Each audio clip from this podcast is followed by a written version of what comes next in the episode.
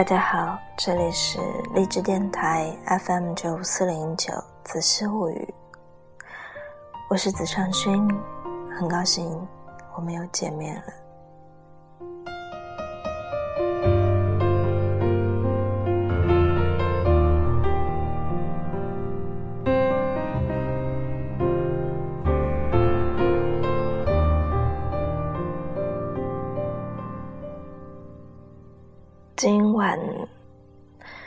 我聊的话题可能会有一些沉重。还记得在不久之前，二零一四年七月十七日，马来西亚有一架客机在乌克兰靠近俄罗斯的边界坠毁了。是的，这是马航的 MH。一七。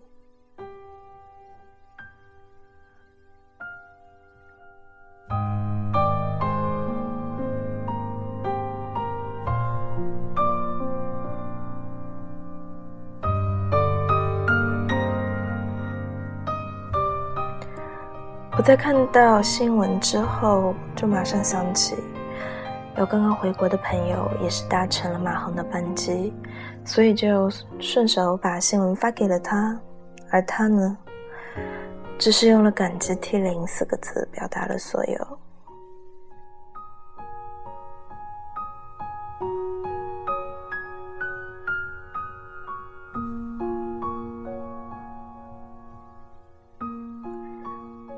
我不知道这是不是一种巧合。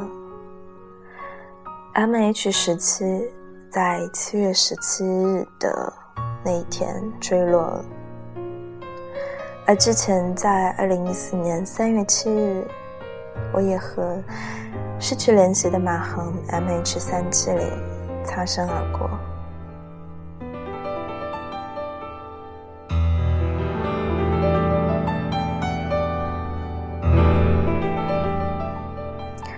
二零一四年三月七日下午一点四十分，我在吉隆坡的 LCCT，也就是廉价机场，搭乘了亚航的飞机前往文莱，而隔壁的 KLIA，也就是吉隆坡的国际机场呢，就在十二个小时之后起飞了前往北京的 MH 三七零。三月七日和三七零，虽然他实际上出发的时候是在三月八日的凌晨，可是对我来说，就好像有一种冥冥中的惊悚。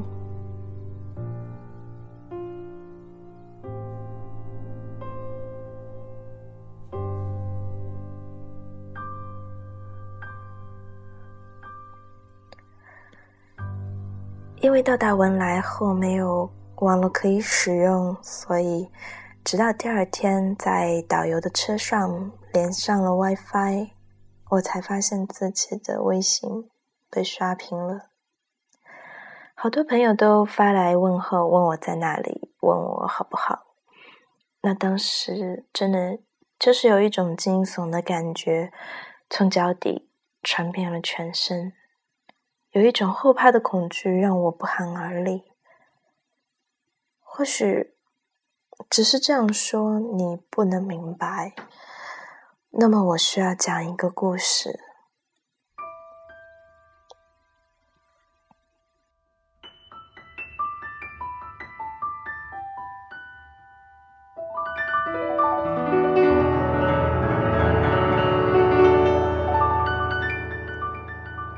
在我念小学的时候，隔壁的大姐姐骑自行车带我去爬山。我们在山顶愉快的玩耍，直到日落。那时候，姐姐说：“我们回家吧。”就在那一瞬间，我的脑海里冒出了没有来由的问题：如果自行车被偷了，我们要怎么回去？如果自行车被偷了，我们要怎么回去？真的只是一刹那，好像有一个人在你脑海当中提出的问题，但是当时我没有太留意，只是说，当我们下山后，果然发现自行车就这样消失了，无影无踪。那个时候，自行车也是了不起的资产，因为没有那么多的私家车和出租车。就连公交汽车也没有那么的便捷。那我当时看着大姐姐红着眼眶的模样，到处的去找，就是找不到。那个时候我真的不敢告诉她，刚刚在我脑海里面蹦出的念头。我那时候甚至认为，就是这样的一个突如其来的问题。所以让大姐姐失去了她非常看重的东西。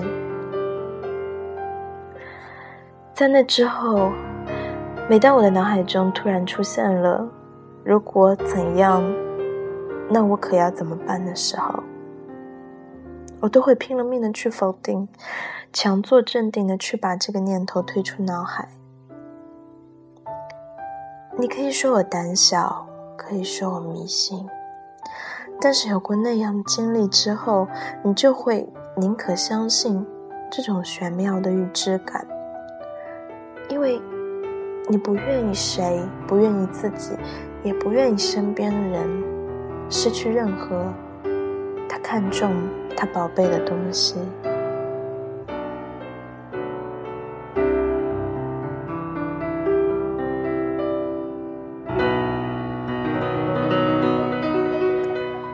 所以在二零一四年三月七日的下午一点四十分，我坐在亚航的机舱里等待起飞，脑海中就好像被强行插入了一个问号：如果飞机失事掉进海里，我们要怎么逃生？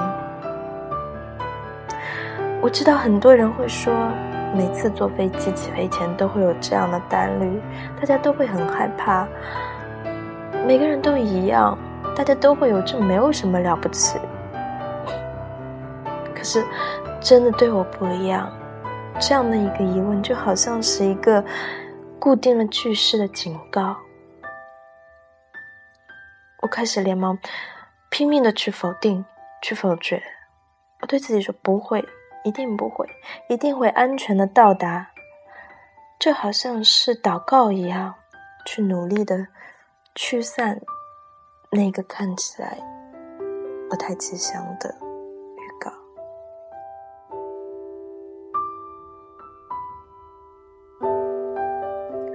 当我平安的降落在那个美丽的国度，降落在文莱的时候，我没有想到的是，在隔壁机场的那一架飞机，在十二个小时之后失去联络，迷失在大海中。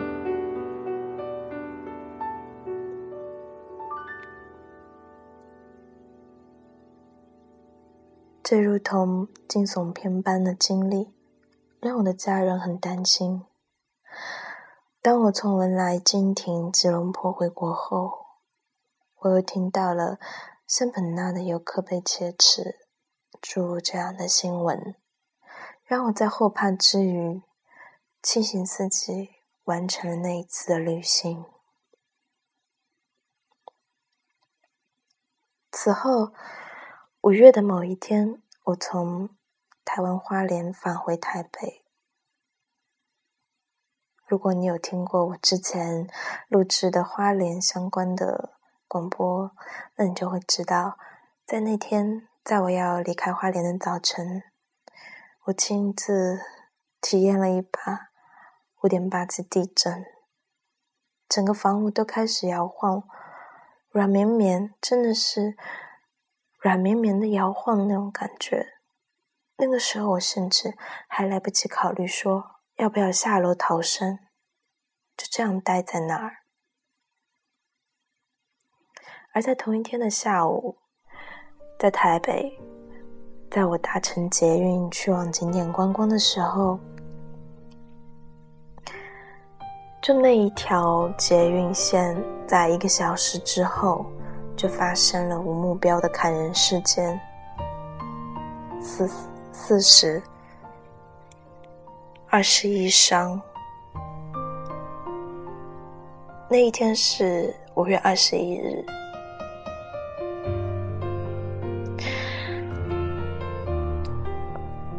我当时就是会有这样的疑问：说这些擦身而过，当你体验或者知晓之后，你会带着怎样的情绪去继续你的旅行呢？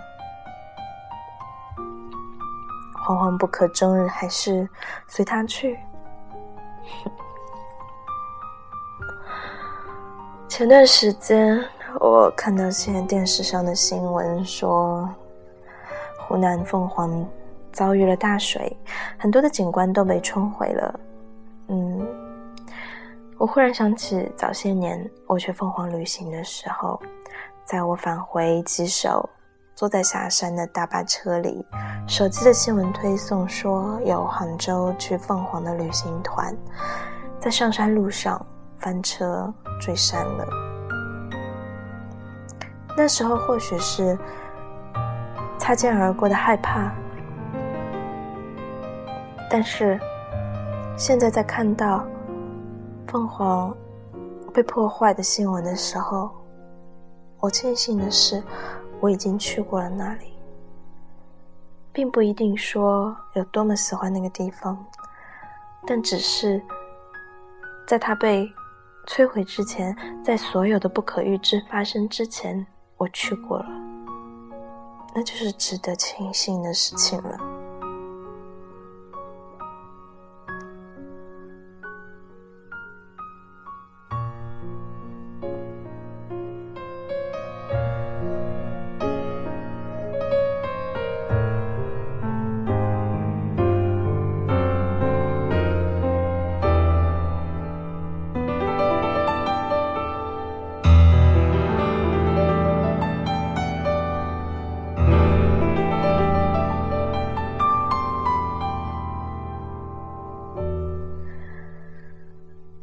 常说要有一场说走就走的旅行，其实这并不是非常轻易就可以做到的。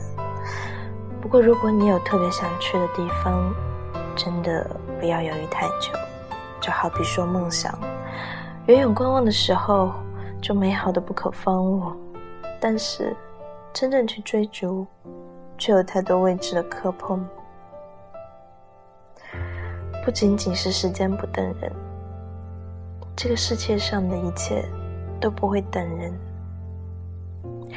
而未知的改变是危险还是幸运，是没有一个人能够说得明白的。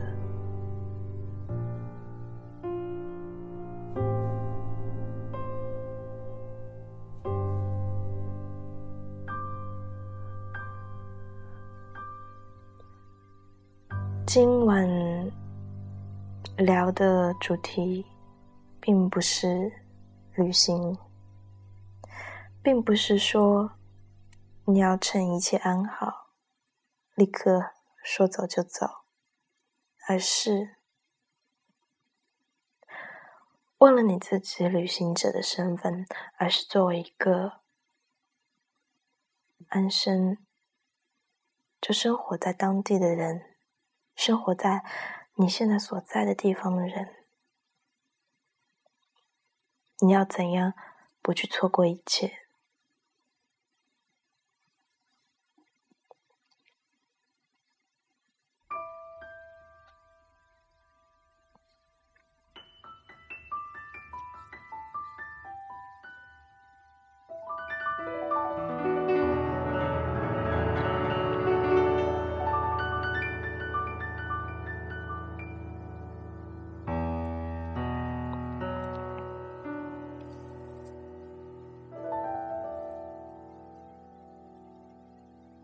我会想要做今天这样的一期节目，是因为最近大家都在关注的云南昭通六点五级的地震。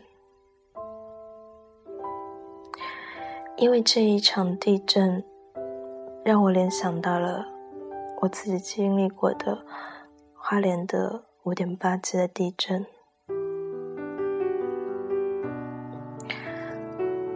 当时我觉得，对于我来说是一种收获，因为我知道五点八级地震是一个怎样的感觉。其实很多人。他可能没有这样的一个机会去了解，所以很多人也许只要经历一次突如其来的天灾，他的生命就没有办法继续的延续下去。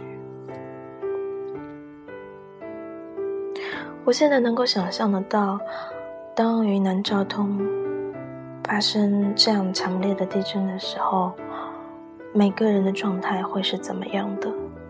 如果不是像在花莲或者一些地震常发地带的居民，他们已经习以为常，并且习惯了地震的规律，而且他们会知道应该有怎样的应对反应。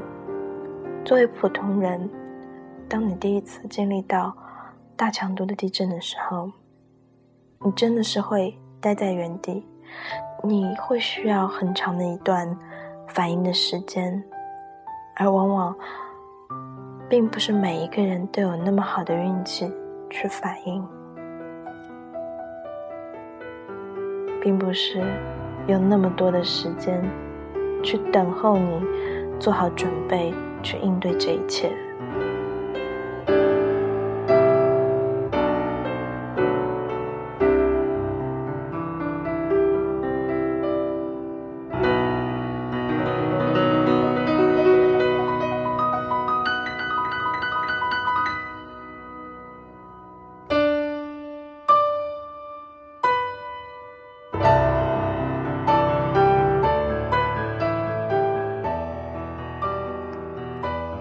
我现在面前的电脑就打开着凤凰网的这个专题的一个页面。现在整个互联网都是在滚动，在关注云南昭通的情况，大家都会希望有更多的奇迹去出现，然后因为这样的事情牵扯了。每一个人的关注，每一个人的情绪，所以人们会开始感怀生命的脆弱，去感怀珍惜当下。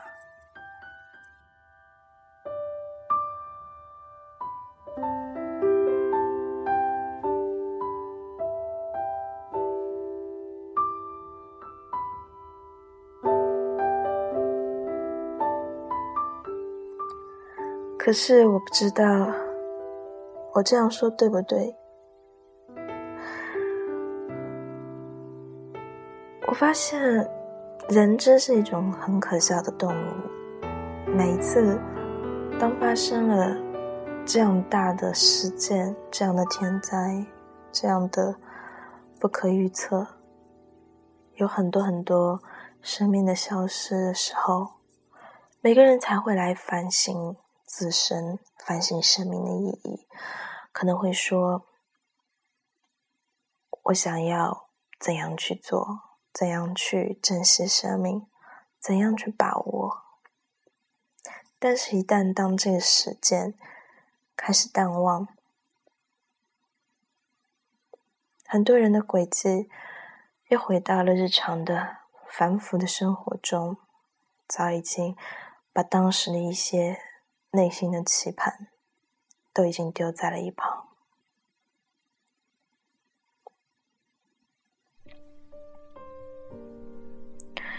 每个人总是在当死亡非常接近的时候，才会有那么多的感悟，但是那些感悟却恰恰很少有人会把它。付诸于行动。我有的时候觉得，真的是很可笑。但是，人也只有当你在经历过这样的生死，才是能够促使你完成真正的、根本的、巨大的改变。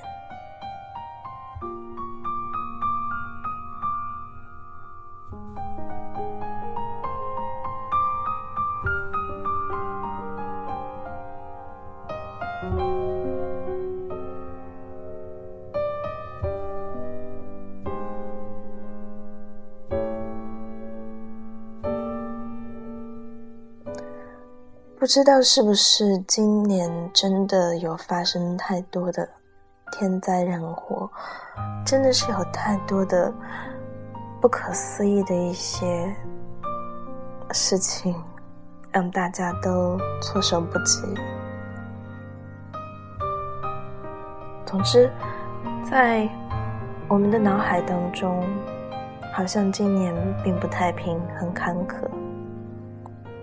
不仅是国内，也有国外，国际上的一切的一切。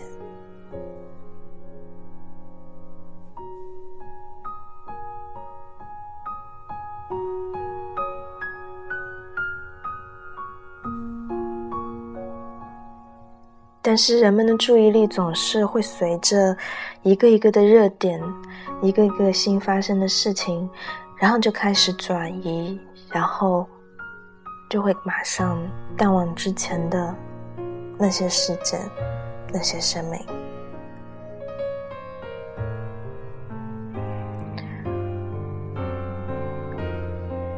可能是因为信息爆炸、信息过量，也或者，哪怕你真的忘了这些事件，我觉得，真的并不是说多大的错误、多大的过失。只是，到底还能不能记得说你自己内心的那些想法，你自己内心的那些愿望，你自己内心真正渴求的一些东西，那一些，你是不是也会因为这样爆炸、这样过量的信息而淡忘，又或者是？淹没在日常的琐碎中。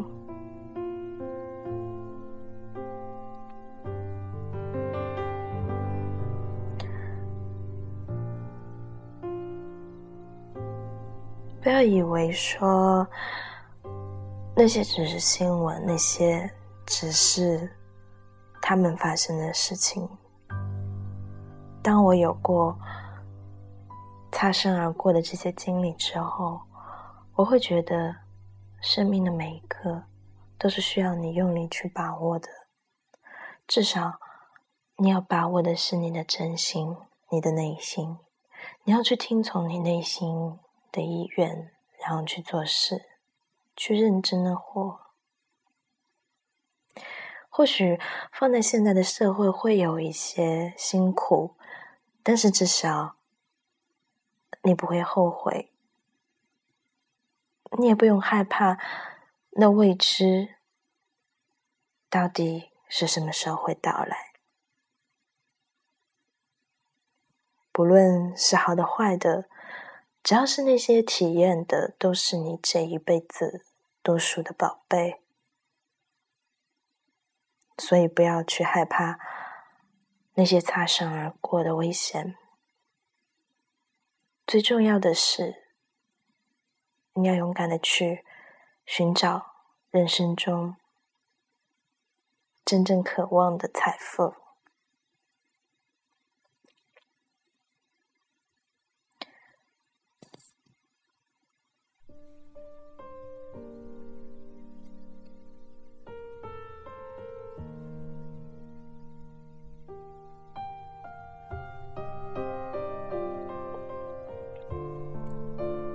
最后，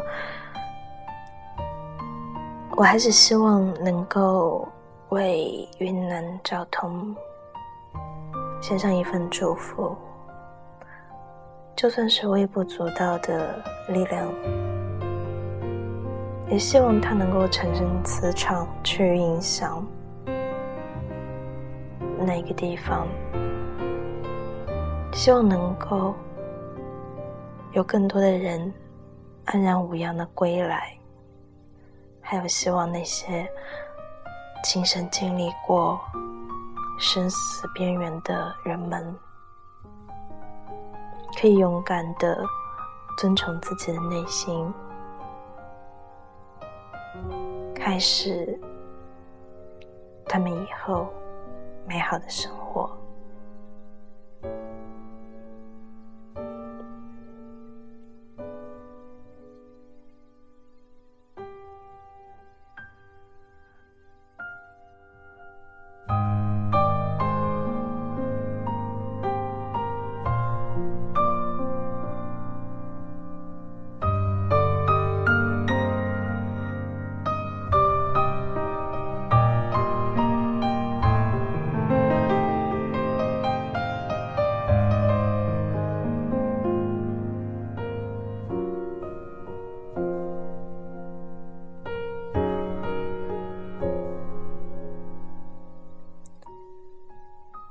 此事物语，励志电台 FM 九四零九，欢迎你可以听到这里。那现在也可以通过播客的城市进行订阅，也欢迎你可以跟我进行沟通，可以在新浪微博搜索“紫上寻透明微博”，然后在那边。和我交换意见，感谢你的收听，也祝你能够找到你人生当中的宝贝。